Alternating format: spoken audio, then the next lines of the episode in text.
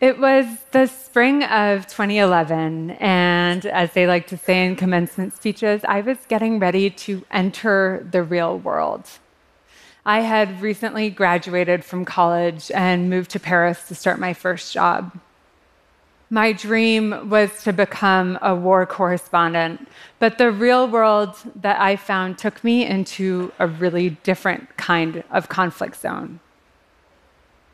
At 22 years old, I was diagnosed with leukemia.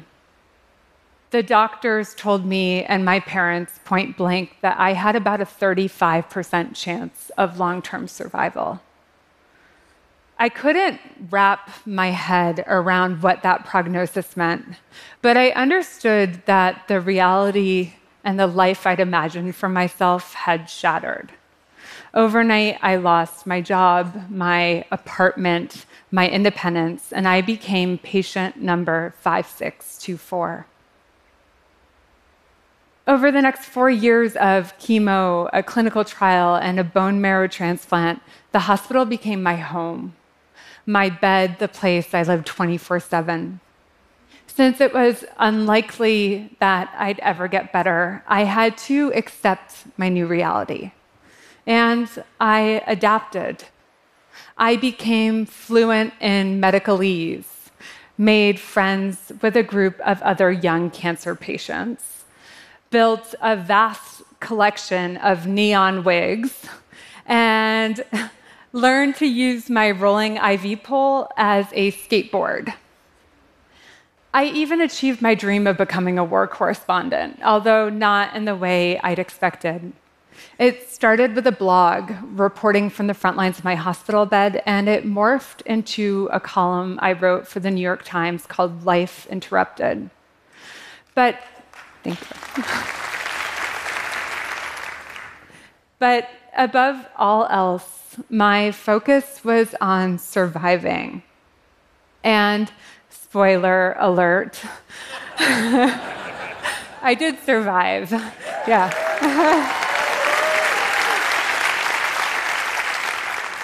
Thanks to an army of supportive humans, I'm not just still here, I am cured of my cancer.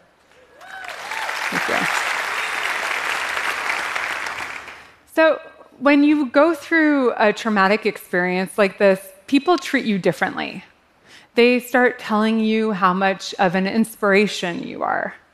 They say you're a warrior, they call you a hero, someone who's lived the mythical hero's journey, who's endured impossible trials and against the odds lived to tell the tale, returning better and braver for what you've been through. And this definitely lines up with my experience Cancer totally transformed my life. I left the hospital knowing exactly who I was and what I wanted to do in the world. And now, every day as the sun rises, I drink a big glass of celery juice and I follow this up with 90 minutes of yoga. Then I write down 50 things I'm grateful for onto a scroll of paper that I fold into an origami crane and send sailing out my window. Are you seriously believing any of this. I don't do any of these things. I hate yoga and I have no idea how to fold an origami crane. the truth is that for me, the hardest part of my cancer experience began once the cancer was gone. That heroic journey of the survivor we see in movies and watch play out on Instagram, it's a myth. It isn't just untrue, it's dangerous because it erases the very real challenges of recovery. Now, don't get me wrong, I'm incredibly grateful to be alive, and I'm painfully aware that this struggle is a privilege that many don't get to experience. But it's important that I tell you what this projection of heroism and expectation of constant gratitude does to people who are trying to recover. Because being cured is not where the work of healing ends, it's where it begins. I'll never forget the day I was discharged from the hospital, finally done with treatment. Those four years of chemo had taken a toll on my relationship with my longtime boyfriend, and he'd recently moved out. And when I walked into my apartment, it was quiet, eerily so. The person I wanted to call in this moment, the person who I knew would understand everything, was my friend Melissa. She was a fellow cancer patient, but she had died three weeks earlier. As I stood there in the doorway of my apartment, I wanted to cry, but I was too tired to cry. The adrenaline was gone. It felt as if the inner scaffolding that had held me together since my diagnosis had suddenly crumbled. I had spent the past 1,500 days working tirelessly to achieve one goal to survive. And now that I'd done so, I realized I had absolutely no idea how to live. On paper, of course, I was better. I didn't have leukemia. The, my blood counts were back to normal, and the disability checks soon stopped coming. To the outside world, I clearly didn't belong in the kingdom of the sick anymore. But in reality, I never felt further from being well. All that chemo had taken a permanent physical toll on my body. I wondered, what kind of job can I hold? When I need to nap for four hours in the middle of the day, when my misfiring immune system still sends me to the ER on a regular basis. And then there were the invisible psychological imprints my illness had left behind the fears of relapse, the unprocessed grief, the demons of PTSD that descended upon me for days, sometimes weeks. See, we talk about reentry in the context of war and incarceration, but we don't talk about it as much in the context of other kinds of traumatic experiences, like an illness. Because no one had warned me of the challenges of reentry, I thought something must be wrong with me. I felt ashamed and with great guilt, I kept reminding myself of how lucky I was to be alive at all when so many people like my friend Melissa were not. But on most days, I woke up feeling so sad and lost I could barely breathe. Sometimes I even fantasized about getting sick again. And let me tell you, there are so many better things to fantasize about when you're in your 20s and recently single. But I missed the hospital's ecosystem. Like me, everyone in there was broken. But out here, among the living, I felt like an imposter, overwhelmed and unable to function. I also missed the sense of clarity I'd felt at my sickest. Staring your mortality straight in the eye has a way of simplifying things, of rerouting your focus to what really matters. And when I was sick, I vowed that if I survived, it had to be for something. It had to be to live a good life, an adventurous life, a meaningful one. But the question, once I was cured, became how? I was 27 years old, but no job, no partner, no structure. And this time I didn't have treatment protocols or discharge instructions to help guide my way forward. But what I did have was an inbox full of internet messages from strangers. Over the years, people from all over the world had read my column, and they'd responded with letters, comments, and emails. It was a mix, as is often the case for writers. Um, I got a lot of unsolicited advice about how to cure my cancer with things like essential oils. Um, I got some questions about my bra size, but mostly, mostly I heard from people who, in their own different way, understood what it was that I was going through. I heard from a teenage girl in Florida who, like me, was coming out of chemo and wrote me a message composed largely of emojis. I heard from a retired art history professor in Ohio named Howard, who'd spent most of his life struggling with a mysterious, debilitating health condition that he'd had from the time he was a young man. I heard from an inmate on death row in Texas by the name of Little GQ, short for Gangster Quinn. He'd never been sick a day in his life. He does a thousand push ups to start off each morning, but he related to what I described in one column as my incarceration and to the experience of being confined to a tiny fluorescent room. I know that our situations are different, he wrote to me, but the threat of death lurks in both of our shadows. And those lonely first weeks and months of my recovery, these strangers and their words became lifelines. Dispatches from people of so many different backgrounds with so many different experiences, all showing me the same thing. You can be held hostage by the worst thing that's ever happened to you and allow it to hijack your remaining days, or you can find a way forward. I knew I needed to make some kind of change. I wanted to be in motion again, to figure out how to unstuck myself and to get back out into the world.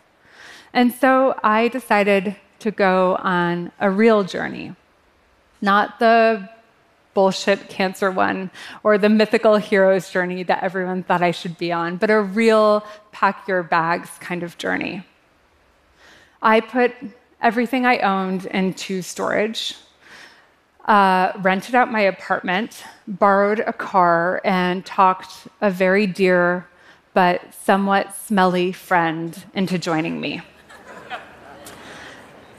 Together, my dog Oscar and I embarked on a 15,000 mile road trip around the United States. Along the way, we visited some of those strangers who'd written to me. I needed their advice, also to say to them, thank you. I went to Ohio and stayed with Howard, the retired professor. When you've suffered a loss or a trauma, the impulse can be to guard your heart.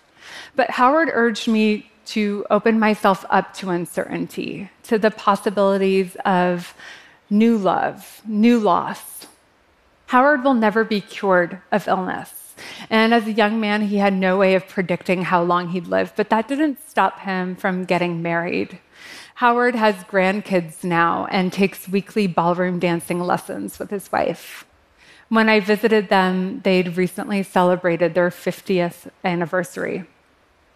In his letter to me, he'd written, Meaning is not found in the material realm. It's not in dinner, jazz, cocktails, or conversation.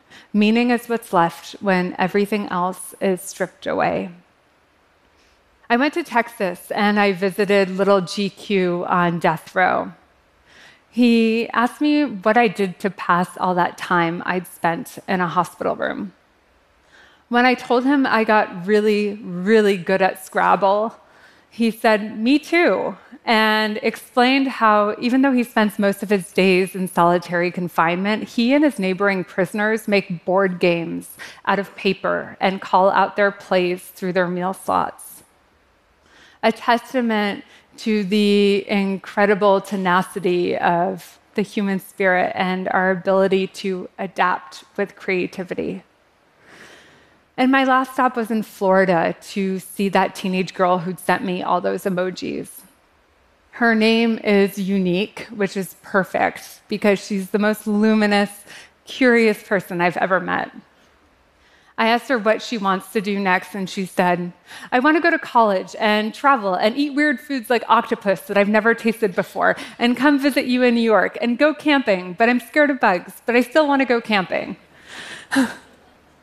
I was in awe of her that she could be so optimistic and so full of plans for the future given everything she'd been through. But as Unique showed me, it is far more radical and dangerous to have hope than to live hemmed in by fear. But the most important thing I learned on that road trip is that the divide between the sick and the well it doesn't exist. The border is porous, as we live longer and longer, surviving illnesses and injuries that would have killed our grandparents, even our parents, the vast majority of us will travel back and forth between these realms, spending much of our lives somewhere between the two. These are the terms of our existence. Now, I wish I could say that since coming home from my road trip, I feel fully healed. I don't.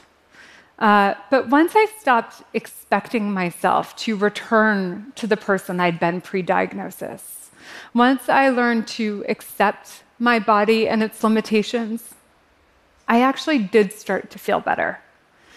And in the end, I think that's the trick to stop seeing our health as binary between sick and healthy, well and unwell, whole and broken. To stop thinking that there's some beautiful, perfect state of wellness to strive for. And to quit living in a state of constant dissatisfaction until we reach it. Every single one of us will have our life interrupted whether it's by the ripcord of a diagnosis or some other kind of heartbreak or trauma that brings us to the fore. We need to find ways to live in the in between place, managing whatever body and mind we currently have.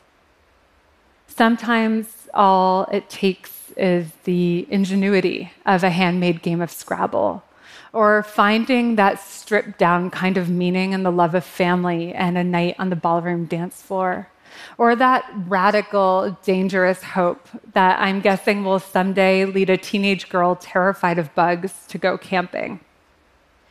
If you're able to do that, then you've taken the real hero's journey. You've achieved what it means to actually be well which is to say, alive in the messiest, richest, most whole sense. Thank you. That's all I've got. Thank you. Thank you. Thank you. Thank you.